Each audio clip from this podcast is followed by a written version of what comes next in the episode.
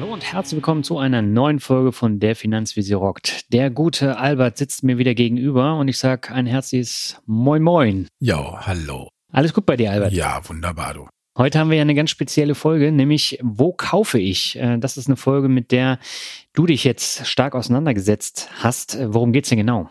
Na, es geht eben darum, dass wenn man sich beim Broker ja einloggt, man eine verwirrende Anzahl von Handelsplätzen findet. Zum Teil 16 Stück. Ja, und da geht es eben darum, wo soll ich jetzt mein ETF, wo soll ich jetzt meine Aktie kaufen? Xetra, Tradegate, Frankfurt, äh, Lange und Schwarz, in Wien, Zürich, New York, Tokio.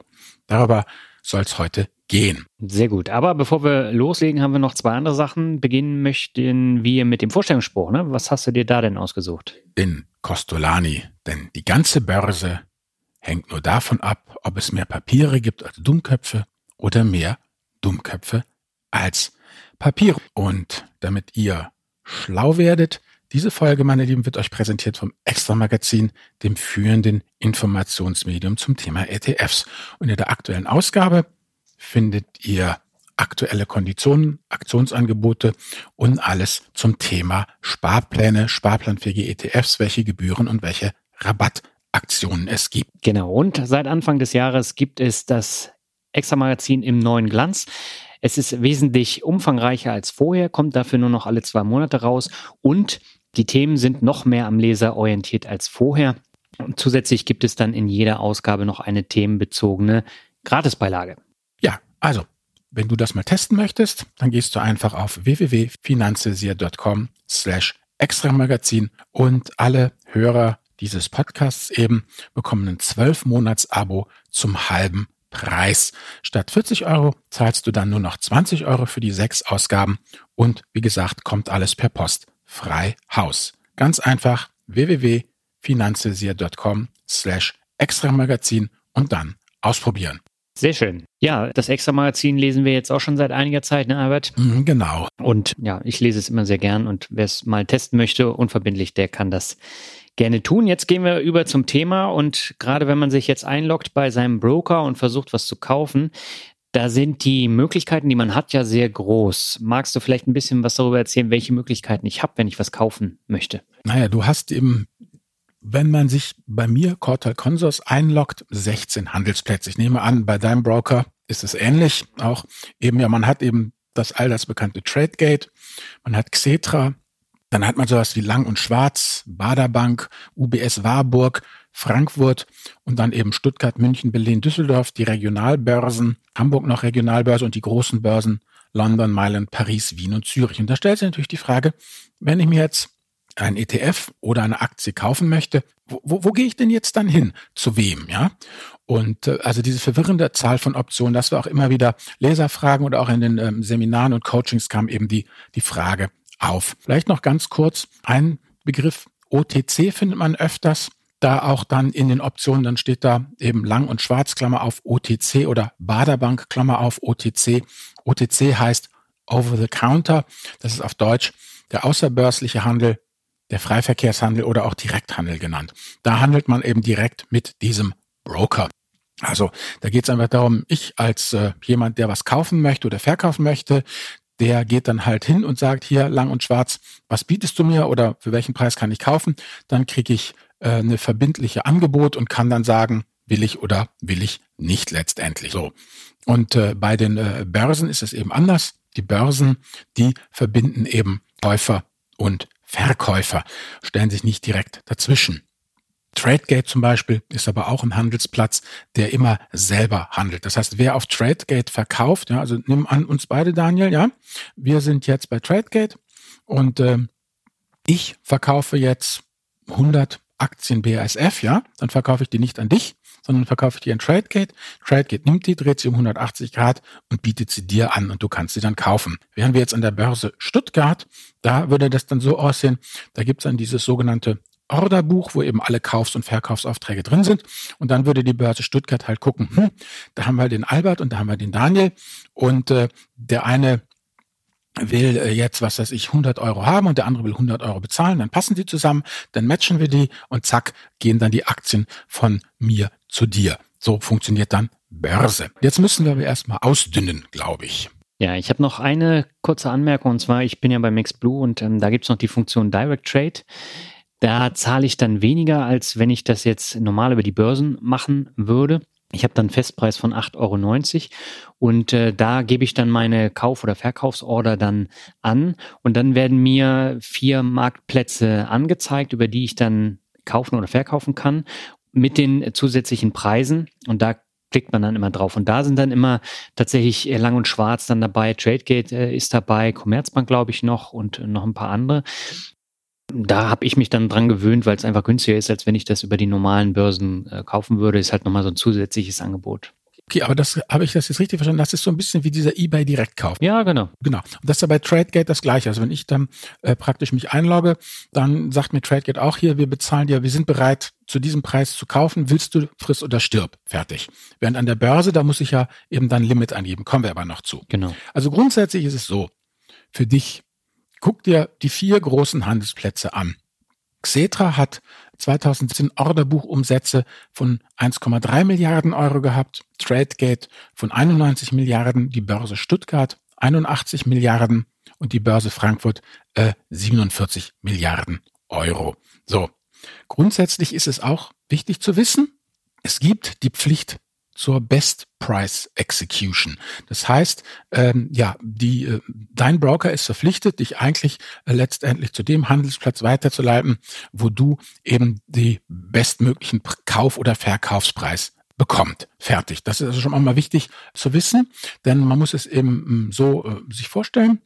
Du loggst dich bei deinem Broker ein, gibst den Kauf- oder Verkaufsauftrag und dann wird es eben weitergeleitet. Der Broker selber handelt ja nicht, sondern er leitet es eben an einen der oben genannten Handelsplätze weiter. Da wird der Deal dann abgewickelt und dann kommt das Ganze wieder zurück ja, wie soll ich sagen, das ist, das, wir können diese Folge hier äh, beliebig lang machen oder wir können auch jetzt gleich aufhören, weil äh, was ich letztendlich immer mache, und das ist auch die Quintessenz, die können wir jetzt eigentlich mal schon ein bisschen vorwegziehen, ist, wenn du Brot- und Butterprodukte kaufst, also sei es diese großen handelsüblichen ETFs auf die großen Indizes, sei es eben die klassischen Aktien, die auch hier Daniel hält, da ist es wirklich fast egal, wo du kaufst, weil da ist das Volumen so groß und da sind einfach die Preise so eng, dass du kaufen kannst, wo du möchtest. Na, bei meinen Aktien nicht so ganz. Ich habe auch kleinere, die nicht so ein großes Ja, da musst du halt haben. genau gucken. Da kannst du uns gleich noch was erzählen, wie du das machst. Ja. Aber für die großen Dickschiffe, da kann man einfach, da, was ich einfach mache, ganz offen gesagt, ich gehe meistens also eigentlich zu TradeGate, gucke, ob mir der Preis soweit passt, sag ja, will ich, so und so viele Stücke gekauft, fertig, ja. Da muss ich mich nämlich nicht um das kümmern, was jetzt noch alles kommt. Jetzt gibt's nämlich dann, wenn du dich da einloggst, zum Beispiel, ja, gibt's den sogenannten Order-Typ. Limit, Market, Stop Buy, Trailing Stop oder One Cancels the Other. Das sind alles Geschichten, um die ich mich eigentlich bisher überhaupt nicht gekümmert habe. Da habe ich mich jetzt ein bisschen schlau gemacht für die jetzige Folge. Daniel, wie sieht das bei dir aus? Kaufst du mit Limit, Market, Stop Buy? Machst du sowas? Nein. Also ich habe anfangs da viel ausprobiert und habe dann auch geschaut, wie funktioniert das mit, mit Stop Order? Und äh, da kommt es natürlich immer auf den Marktplatz drauf an. Also äh, bei MaxBlue zahlt man dafür zum Beispiel Geld, wenn man es ändern will, bei anderen Brokern nicht. Und da muss man immer gucken, äh, lohnt sich das denn überhaupt? Und mir war das einfach zu nervig. Und ich gucke mir dann tatsächlich die, ähm, die Aktien dann an und auch die Kurse an den verschiedenen Handelsplätzen und schaue dann, was mir bei Direct Trade dann angeboten wird. Und äh, darüber kaufe ich dann. Und diese ganzen anderen äh, Funktionen, die nutze ich so gut wie nie. Genau, das ist es halt. Das ist dann im, eigentlich gar nicht nötig, weil wie gesagt, wir haben ja eben diesen Direkthandel oder den sogenannten Limithandel. Das ist der Börsenhandel. Also bei mir heißt das immer Limithandel. Da sind halt die Börsen wie Stuttgart, Frankfurt, Xetra gemeint und teilweise auch eben solche OTCs wie die Baderbank, die aber eigentlich auch alle Direktkauf anbieten. Tradegate hat lange Zeit nur Direkthandel wohl angeboten, bietet jetzt auch Limithandel an. Aber wie gesagt, ich bevorzuge einfach eben diesen eBay Direktkauf und, und fertig, ja. Also ich reihe mich da nicht ins, ins Orderbuch ein. Weil zum Beispiel Thema Limit. Limit bedeutet ja immer, dass du sagst, ich möchte die Summe X maximal für eine Aktie bezahlen oder beziehungsweise ich will nicht unter dem Preis verkaufen. Das ist halt immer wichtig, wenn man irgendwie in den Markt reingeht, wo nicht so viel gehandelt wird, der nicht so liquide ist, ja. Weil Market bedeutet jetzt dieses billigst, ja, beim Kauf billigst, das heißt ja nur, also Kauf billigst bedeutet ja nur, dass du zum aktuell billigsten Preis kaufen willst. Der kann trotzdem sauteuer sein, ja. Und bestens bedeutet nur zum höchstmöglichen Preis zu verkaufen. Und der kann ziemlich niedrig sein, ja. Also das ähm, sollte man nicht mal. Naja, die Stop-Orders hast du ja auch gesagt, ne? Wenn eben, da müssen wir jetzt mal ein bisschen drauf rumreiten, weil ich nämlich nachher noch eine kleine Story erzähle und da brauchen wir die Stop-Orders. Also Stop Order bedeutet eben, dass man einfach eben äh, sagt, ja, was hast du eigentlich gemacht bei deinen Stop Orders? Vielleicht kannst du mal kurz erläutern, wie das, wie das war. Na, ich hatte zum Beispiel, das habe ich damals auch in meinem Artikel geschrieben, ich habe unter anderem die Adidas-Aktie mit einem Stop versehen, weil die schon sehr gut gelaufen war. Also die hatte schon deutlich über 100 Prozent. Und da habe ich gesagt, naja, bevor es da jetzt nochmal zu einer Korrektur kommt, da setze ich lieber eine Stop-Loss-Order rein. Habe ich auch gemacht, die habe ich aber sehr eng gesetzt und ich konnte sie halt nicht mehr ändern, ohne dass ich dafür zahlen musste und dann habe ich es laufen lassen und dann ging es nach einer Woche, glaube ich, los, dass äh, diese Stop-Loss-Order gerissen war und dann wurden die Aktien verkauft und sind danach natürlich gleich wieder schön nach oben gegangen und äh, das hatte ich noch bei zwei, drei anderen Aktien und dann habe ich gesagt, eigentlich lohnt sich das nicht, weil ähm, ein anderes Beispiel war zum Beispiel Netflix, da hatte ich das auch und das ist auch ein sehr schwankungsreicher Wert und äh, da hatte ich das auch relativ eng gesetzt und dann wurde das auch gerissen und danach hat sich die Aktie verdoppelt und äh, Adidas genauso. Und das ist dann natürlich ja immer so ein bisschen äh, doof und äh, du ärgerst dich dann auch am Ende und deswegen mache ich es eigentlich nicht. Vielleicht gibt's in Zukunft auch nochmal einen Wert, wo ich das dann machen würde, wenn ich den eh verkaufen will. Aber jetzt so bei großen Aktien, die für Gewinn in meinem Depot sorgen, will ich das eigentlich nicht machen. Okay, also mit anderen Worten, für mich als Laie, du setzt eine Stop-Order, um Verluste zu begrenzen. Genau. Genau. Und äh, auf der anderen Seite, das ist ja der nächste Wert, gibt's ja noch die Trailing Stop Order. Und das ist sehr interessant. Das wäre etwas, was ich dann auch machen würde. Das heißt, das ist ähnlich wie eine Stop Loss Order, nur dass der Kurs immer mit nach oben gezogen wird, sodass der beweglich ist. Und äh, das ist dann was komplett anderes, weil das passt sich dann immer an und da bin ich dann immer nicht auf diesen Wert, den ich da ursprünglich festgelegt habe, dran gebunden und das ist dann schon wieder hilfreich. Aber diese Trailing Stop Orders, die gibt's nicht bei jedem Broker, also beim Xblue zum Beispiel nicht und deswegen könnte ich das jetzt da nicht umsetzen. Genau, und dann gibt's noch One Cancels the Other. Die nenne ich immer, sie müssen erst den Nippel durch die Lasche ziehen, Order. Das ist einfach wieder, wo dann eben mehrere kombiniert werden. Ja, Also man gibt dann äh, letztendlich zwei Orders ein und wenn eine ausgefiltert wird, ist sofortig die andere dann sofort gelöscht. Und das sind alles Sachen, die echt schon unter fortgeschrittene Börsianerei fallen. Ja, also für jemanden wie ich, der schon irgendwie keinen Bock hat, ein Limit einzutragen, ist das einfach zu hoch. Und ich kann einfach sagen, ich habe auch die letzten 20 Jahre das alles nicht gebraucht. Denn wer einmal damit anfängt, ja, macht's immer. Ähm, der muss auch noch dann Order eingeben, der muss dann auch noch Orderzusätze eingeben, ja, sowas wie Immediate or Cancel oder Fill or Kill. Also weil Phil or Kill finde ich total klasse. Das klingt wie Kill or Phil, wie die beiden Zwerge aus Hobbit, weißt Heißen die nicht Kili und Fili? Ja, genau, Kili und Fili. Sagt ihr, handel mit Orin Eichenschild, du. Oh und dann machst du irgendwas falsch und dann kommt Smaug und verbrennt dich. So, und wenn du damit bist, dann musst du auch noch, ja, wenn du einmal mit Limits anfängst, dann musst du natürlich auch sagen, bis, bis wann das Limit gültig ist, ja. Und da gibt's dann auch wieder die unterschiedlichsten äh, Möglichkeiten. Also es wird, das kann auch beliebig eben kompliziert werden. Und letztendlich ich habe mir das mal angeguckt, eben hier in, in meinem Artikel ja auch durchgearbeitet. Wenn man wirklich die Kaufkosten total aufsplitten will, dann ist es ja einmal der Kaufkurs multipliziert mit den Stücken. Plus noch, was der Broker fix nimmt, was der Broker an variablen Gebühren noch zusätzlich nimmt, plus die Handelsplatzgebühren, fixe und variable. Ja, also Interessant ist hier einfach TradeGate, die haben überhaupt keine Gebühren. Also es ist, die nehmen keine Gebühren, das ist eben ihr Alleinstellungsmerkmal. Die machen das halt alles über den Spread. Die geben die halt im Verkauf und im Ankauf nicht die allerbesten Preise, haben aber dafür eben keine Gebühren. Und die Börsen, die versuchen natürlich die Kurse so hinzulegen, dass mit den vorliegenden Orders der größtmögliche Umsatz eben erzeugt wird. Und dafür bekommen die eben ihre Gebühren. Aber Ziel ist es letztendlich eben für beide Partner den besten Preis zu stellen, also den Spread, die Abstand zwischen Kauf- und Verkaufspreis gegen Null zu drücken. Bei mir sieht das einfach so aus, eben Trade gibt keine Gebühren. Wenn ich auf Xetra handeln will, dann muss ich 1,50 Euro zahlen. Wenn ich in Stuttgart handeln will, muss ich 2,50 Euro zahlen, plus 0,1 Prozent vom Volumen. Wenn ich in Frankfurt dabei bin, 2,50 Euro plus 0,06 vom Volumen beziehungsweise 5,50 Euro, ja. Und das Interessante ist eben, du hast es ja hier nochmal für Max Blue aufgeschrieben, willst du das vielleicht noch übernehmen? Ja, bei Max Blue habe ich ja schon gesagt, kostet es 8,90 Euro und das war's. Und äh, da habe ich aber auch keine großen Wahlmöglichkeiten, sondern ich bekomme immer die vier Handelsplätze angezeigt und kann einen davon auswählen. Die kann ich dann auch aktualisieren, aber viel mehr passiert da nicht. Dafür ist es halt günstiger.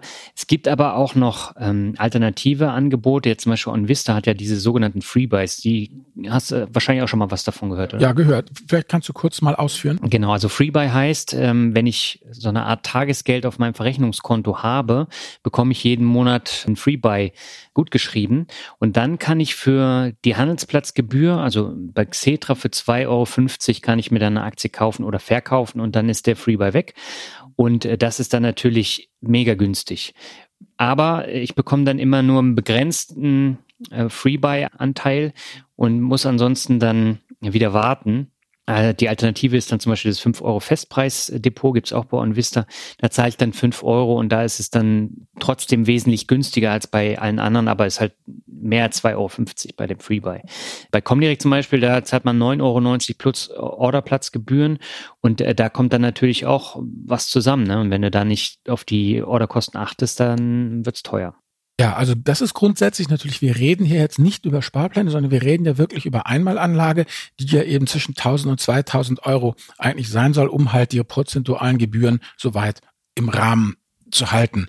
Aber wie gesagt, was ich, ich habe das ja mal dann auch wirklich ein bisschen analysiert und überlegt, wenn man jetzt 2000 Euro hat und den steckst in den Brot- und Butter-ETF, ja, also zum Beispiel den ETF 127, das ist der Comstage Emerging Markets oder auch ähm, Amundi Emerging Markets habe ich mir angeguckt oder von der UBS. Dann liegt das Sparpotenzial. Ja, wenn man jetzt irgendwie versucht, den wirklich billigsten ähm, Handelsplatz rauszukriegen, dann liegt das Sparpotenzial zwischen 0,01 und 0,28 Prozent der Kaufsumme. Ja, wenn ich jetzt von einem Mittel von 0,15 Prozent ausgehe, dann bedeutet das, ich kann mit wildem Getüftel 1,50 Euro pro 1000 Euro Anlagesumme einsparen. Ja, das ist also total begrenztes Sparpotenzial bei diesen Brot- und Buttergeschichten. Das ist es nicht wert, weil man darf natürlich aber auch nicht lange rumexeln. Ja, also wenn du irgendwie sagst, ähm, ich äh, lass mir jetzt die Kurse aktuell geben, wie sie sind und steck das in, den in und berechne dann ja, wo die, wo ich am billigsten wegkomme und dazu brauche ich vielleicht eine Minute oder zwei, dann sind die Kurse ja schon wieder weg. Ja. Dann hast du schon wieder andere Kurse.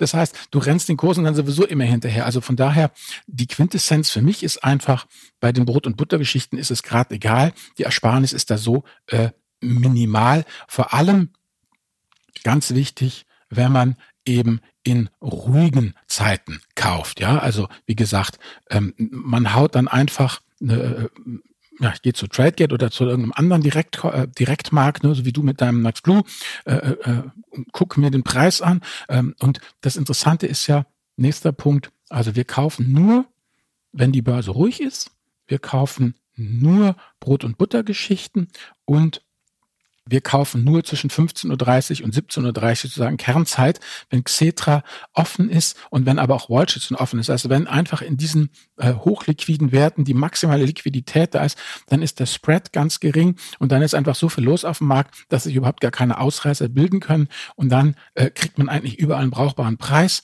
klopft seine TAN rein und das war's dann. Fertig. Also, wenn die Börse unter Stress steht und die Volatilität steigt, dann wird's spannend, wenn der Markt halt dünn wird. Ja, deshalb sage ich ja immer, wenn der Markt hektisch wird, wenn irgendwas schief läuft, dann kaufe ich und verkaufe ich einfach nicht. Dann bleibe ich einfach der Börse fern. Also ich habe jetzt hier folgendes Beispiel. 5. September 2018, ein bisschen Forensik. Die Wirecard-Aktie soll in den DAX aufsteigen. Ja, das ist das Gerücht. Und ähm, es gibt dann tatsächlich auch am Ende allen Handels, ganz am Abend des 5. September, kommt ja auch die ersehnte Pressemitteilung raus, dass eben die Wirecard AG in den DAX aufsteigt. Aber wie gesagt, aktuell ähm, sind wir bei äh, der Mittagszeit des 5. September. Die Pressemitteilung wird erwartet, ist aber nur Gerücht. So. Was wir feststellen ist, die Wirecard ist mit 124,25 Euro in den Tag gestartet, war dann schon mal auf 196,95 und trödelt dann so die ganze Zeit zwischen 192 und 193 herum. Dann eröffnet die Nasdaq, das ist bei uns Ortszeit 15.30 Uhr, halb vier. Und irgendwie an der Nasdaq läuft es an diesem Tag nicht rund. Die spinnt rum, das ist die Leitmesse. Ja, und dann nimmt der Druck irgendwie auf die Wirecard zu, die Kurse brechen ein, gehen 190, äh, unter 190 und irgendwann geht es in Richtung 185. Die, die Nervosität steigt. So. Und dann passiert nämlich Folgendes. Xetra, das automatisierte Börsensystem, dem wird es zu blöd. Das haut auf den großen roten Not aus. Das sagt, jetzt wird nicht weiter gehandelt. Ja, um 17.28 Uhr war es dann eben Ruhe im Karton. Das heißt, wenn Xetra weg ist, ist der deutsche Referenzmarkt weg. Die Stuttgarter gucken sich das auch nicht mehr länger an. Die waren um 17 Uhr 27 und 38 Sekunden. Also wir reden hier wirklich bei diesem Handel äh, von Sekunden und die haben bei 186,95 Schluss gemacht und dann erst zehn Minuten später weitergemacht. So, also mit anderen Worten, lass mal gucken, was haben wir jetzt? Wir haben keine Referenzen mehr. Xetra ist raus, Stuttgart ist raus, Nasdaq in schwerem Wetter, Wirecard bricht ein, ist aber immer noch, man munkelt, ja, Aufstiegskandidat für den DAX. Also eigentlich sollten die Kurse steigen und nicht sinken, ja. So, und jetzt haben wir richtig Konfusion im Markt. Jetzt weiß keiner mehr, wo oben und wo unten ist und alle sind total verunsichert und alles wird schwierig. Die einzigen, die noch stehen, ist TradeGate. TradeGate ist jetzt der T-Rex im Revier. Wer handeln will, muss zum TradeGate gehen. TradeGate macht die Kurse und, ganz wichtig, TradeGate sieht ja auch im Orderbuch, wo die ganzen Stop-Order sind, die uns Daniel vorher erklärt hat. So, wie gesagt, das Interessante ist jetzt eben, wir haben jetzt eine Personalunion. Wir haben jetzt jemanden, der die Kurse macht und, ne, weil die ganze Konkurrenz weg ist und jemanden, der im Orderbuch sieht, wo die Stop-Orders sind. Und das Ziel von TradeGate ist jetzt zu versuchen, Trades zu produzieren, die unter den Stop-Orders sind, damit die dann ausgelöst werden. So, das ist ähm, ganz interessant, weil wenn ich irgendwie einen Kurs kriege, der eben unter den ganzen Stop-Kursen liegt, dann wird ausgeführt unter zum aktuellen Kurs, egal wie tief der ist. Ja, so, das ist die, praktisch die Nummer Trümpfe ziehen, wie man sich vom Skat kennt. So, wenn wir jetzt ein bisschen uns das mal angucken, dann sieht das so aus. Normalerweise Wirecard irgendwie bei 195. Schön. Wenn ich jetzt als Anleger sage, privat oder institutioneller, sage ich, okay, Wirecard ist ein volatiler Wert.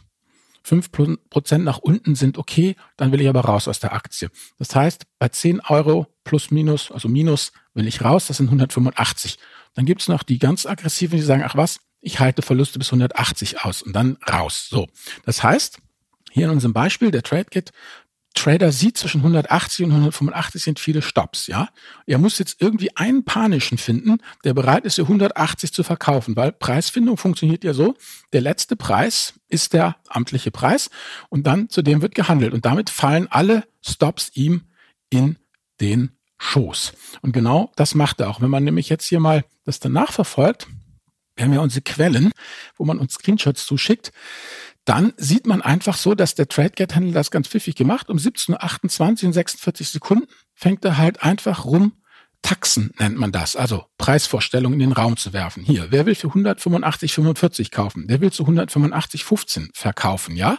Wird jemand anbeißen. Und tatsächlich die ersten 464 Stück kriegt er für 185,15. So, damit ist 185,15 der amtliche Wirecard-Kurs, denn der letzte Preis zählt ja.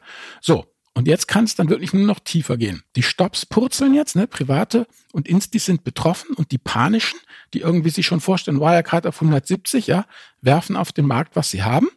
Und dann geht es immer, immer, immer weiter runter. Und dann, genau, werden um 17.31 kriegt er dann für 179 Euro und 10 Cent 12.000 Stücke und so geht das dann die ganze Zeit weiter. Jedenfalls letztendlich, TradeCat sammelt auf die Nummer ungefähr 40.000 Stücke ein und die werden dann ab 17.34 Uhr wieder verkauft und dann kommen sie in der Spitze für bis zu 8 Euro mehr wieder in den Verkauf. Also mit anderen Worten, dieser Händler hat da irgendwie zwischen 17.28 Uhr und 17.34 Uhr für seine Firma irgend zwischen 150 und 200.000 Euro gut gemacht. Und es ist alles total legal. Ja, also ganz spannend, ganz interessant und für mich einfach der perfekte Costolani. Man sieht da einfach ganz klar, wie die Aktien von den zittrigen zu den hartgesottenen äh, letztendlich wandern. Ja, es ist nicht nett, aber legal. Ne? Also wie gesagt, kann man natürlich auch so interpretieren. Die Börsen haben geschlossen Die einzigen, die noch Handel ermöglicht haben, waren die von TradeGate, aber eben nur in eine Richtung, ja. Übrigens bei einer Börse, bei einer Börse wäre das nicht passiert, weil Börse Stuttgart eben zum Beispiel, die bringt Käufer und Verkäufer einfach zusammen. Da gibt's keinen Zwischenhändler. Deshalb hat die Börse auch da ihren Verkauf eingestellt, weil die erstmal gucken wollten, mit Mensch, äh, wo halt dann Menschen erstmal geguckt haben, wo ist denn jetzt eigentlich der faire Kurs? Wie können wir das Ganze wieder in Schwung bringen. Ja, also letztendlich für mich bedeutet das wieder nur eine Bestätigung meiner Simplizitätstaktik und lasst Leute, lasst die Finger von Spekulationen in solchen Zeiten. Ja, ihr verliert doch sowieso gegen die großen Jungs. Ich meine, ich trete doch nicht gegen einen an, der ewig tiefe Taschen hat, die Kurse macht und das Orderbuch sieht. Ja, was soll das denn?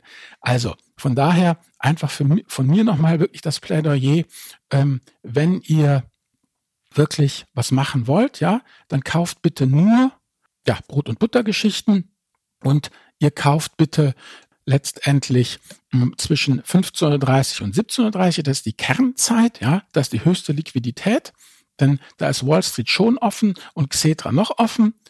Was ihr nie macht, nie, nie, mal nicht, ist, ihr handelt nicht nach 22 Uhr, ihr handelt nicht am Wochenende und an Feiertagen. Auch wenn die Direkthandelsplätze da irgendwas anbieten, da ist der Markt so dünn, dass da irgendwelche erratischen Kurse angeboten werden, die ihr nicht haben wollt. So, wenn die Börse Schluckauf handelt, dann handelt ihr auch nicht, ja. Und für alle die, die nicht in Brot und Butter machen, ja, ihr müsst genau hinschauen, wo ihr welchen Preis bekommt. Ähm, aber wer 0815 Wertpapiere für unter 10.000 Euro pro Tranche kauft, der braucht nicht groß hinzusehen. Ja, vor allem, wenn die Alternative eben ja nichts tun ist. Das hatte ich ja auch schon, dass die Leute dann so verwirrt sind, ja, von diesen ganzen Handelsplätzen gar nicht wissen, was sie machen sollen und dann eben gar nicht kaufen. Also, da könnt ihr nicht viel falsch machen. Das ist so mein Fazit. Man kann wirklich einen Börsentrade innerhalb von, würde ich sagen, zwei Minuten über die Bühne bringen, indem man sich kurz informiert, was wo geboten wird und dann war's das. So, Daniel, jetzt habe ich die ganze Zeit geschwätzt. Was sagst du? Ja, ich stimme dir da völlig zu. Ich meine, ich kaufe ja nicht nur diese Brot- und Buttersachen und da muss man dann schon ein bisschen gucken, äh, wie ist es mit dem Limit? Und gerade weil da extreme Kurssprünge sind, da muss man dann schon drauf achten. Aber grundsätzlich so die meisten Wertpapiere sind ja äh, groß handelbar und die werden dann auch groß gehandelt zwischen 15,30 und 17,30 und da geht man dann einfach rein und äh, gut ist. Also da stimme ich dir völlig zu. Aber wie machst du es denn? Ja, ich meine, ich habe überhaupt keine Erfahrung. Wie machst du es denn, wenn du was kaufst, das eher nischiger ist? Da vergleiche ich einfach die Börsenplätze, um mir dann einen ungefähren Überblick über die Kurse äh, zu geben.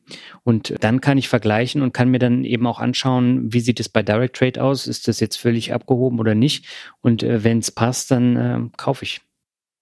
Also auch da wieder, du guckst auf einen guten Preis, aber nicht auf den allerniedrigsten Nein. und bist doch bereit für ein bisschen Bequemlichkeit und schnelle Abwicklung und das ist mir viel wichtiger, dass ich dann das schnell kaufe oder verkaufe und da möchte ich mich dann auch nicht über ein paar Euro dann am Ende ärgern, weil letztendlich über die Jahre macht das dann nicht so viel aus, wenn du jetzt da zwei, drei, vier Euro mehr bezahlt hast. Okay, ja. Aber das kann natürlich auch in die Hose gehen, wenn du so ganz eng gehandelte Werte nimmst und äh, da muss man halt vorsichtig sein.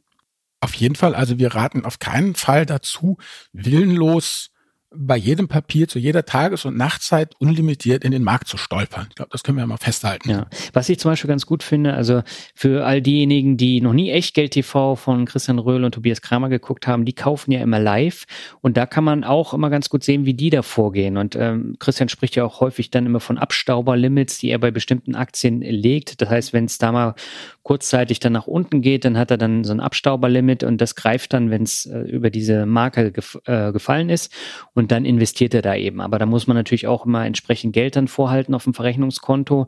Ähm, Habe ich zum Beispiel auch nie. Also ich äh, kaufe wirklich immer wissentlich und äh, weil sonst artet das dann aus in so einen Konsumrausch bei Aktien und da habe ich gar keinen Bock drauf. Aber das hilft, wenn man da dann so ein bisschen guckt, wie gehen die vor, wie vergleichen die das und ähm, finde ich äh, sehr empfehlenswert. Gut, ja. Vielleicht nochmal hier ganz kurz äh, unser ja, Fachwort, Börsenfachwort, Finanzbegriff der Woche. Dieses Mal die, die Börse. Ja, letztendlich Definition, ich mal hier rauskopiert. Börse, die Substantiv feminin, regelmäßig stattfindender Markt für Wertpapiere, Devisen und vertretbare Waren, die nach bestimmten festen Bräuchen Preise ausgehandelt werden. Ja, also letztendlich eben eine Zusammenrottung von Käufern und Verkäufern. Was die Entstehungsgeschichte angeht, da gibt es eben drei Theorien. Entweder eine Verschmelzung des Namens der Patrizierfamilie van der Börse aus Brügge im 16. Jahrhundert mit dem lateinischen Begriff Bursa für Fell, Ledersack auf das Wort Börs. Das Wort, ja, Börs würde dann in viele Sprachen übernommen. Burs, Börse, Borsa, Birzia und so weiter. Oder Abänderung des Namens des Marktplatz der niederdeutschen oder niederländischen Stadt Brügge oder Ableitung eben vom Namen der Patrizierfamilie de Bourse aus Brügge. Die hatten ein Haus, wo sich regelmäßig italienische Kaufleute zu Geschäftsgesprächen trafen. Interessant, die erste Börse wurde 1531 in Antwerpen gegründet und die Augsburger Börse entstand 1540 als erste in Deutschland. Also das ist alles ein sehr traditionsreiches äh, Gewerbe und keine Erfindung der, der Neuzeit. Ja, an der Börse vielleicht noch ganz kurz. Es gibt äh, die klassische Börse, die Präsenzbörse, ne, das kennt man ja äh, aus Hollywood, wo sie da irgendwie stehen und sich anbrüllen, der Parketthandel. Und ähm, aber immer mehr, wie gesagt, jetzt lernen sich die Computerbörsen, haben, haben äh, das Regiment übernommen. Hier in Deutschland ist es Xetra, computergestütztes Handelssystem. Und ähm, dann ähm, seit 2008, Februar 2008 gibt's die Nasdaq, das ist die größte elektronische Börse in den äh, USA und äh, die dominieren eigentlich die Märkte. Also dieses äh, sich gegenseitig anbrüllen ist doch etwas aus der Mode gekommen.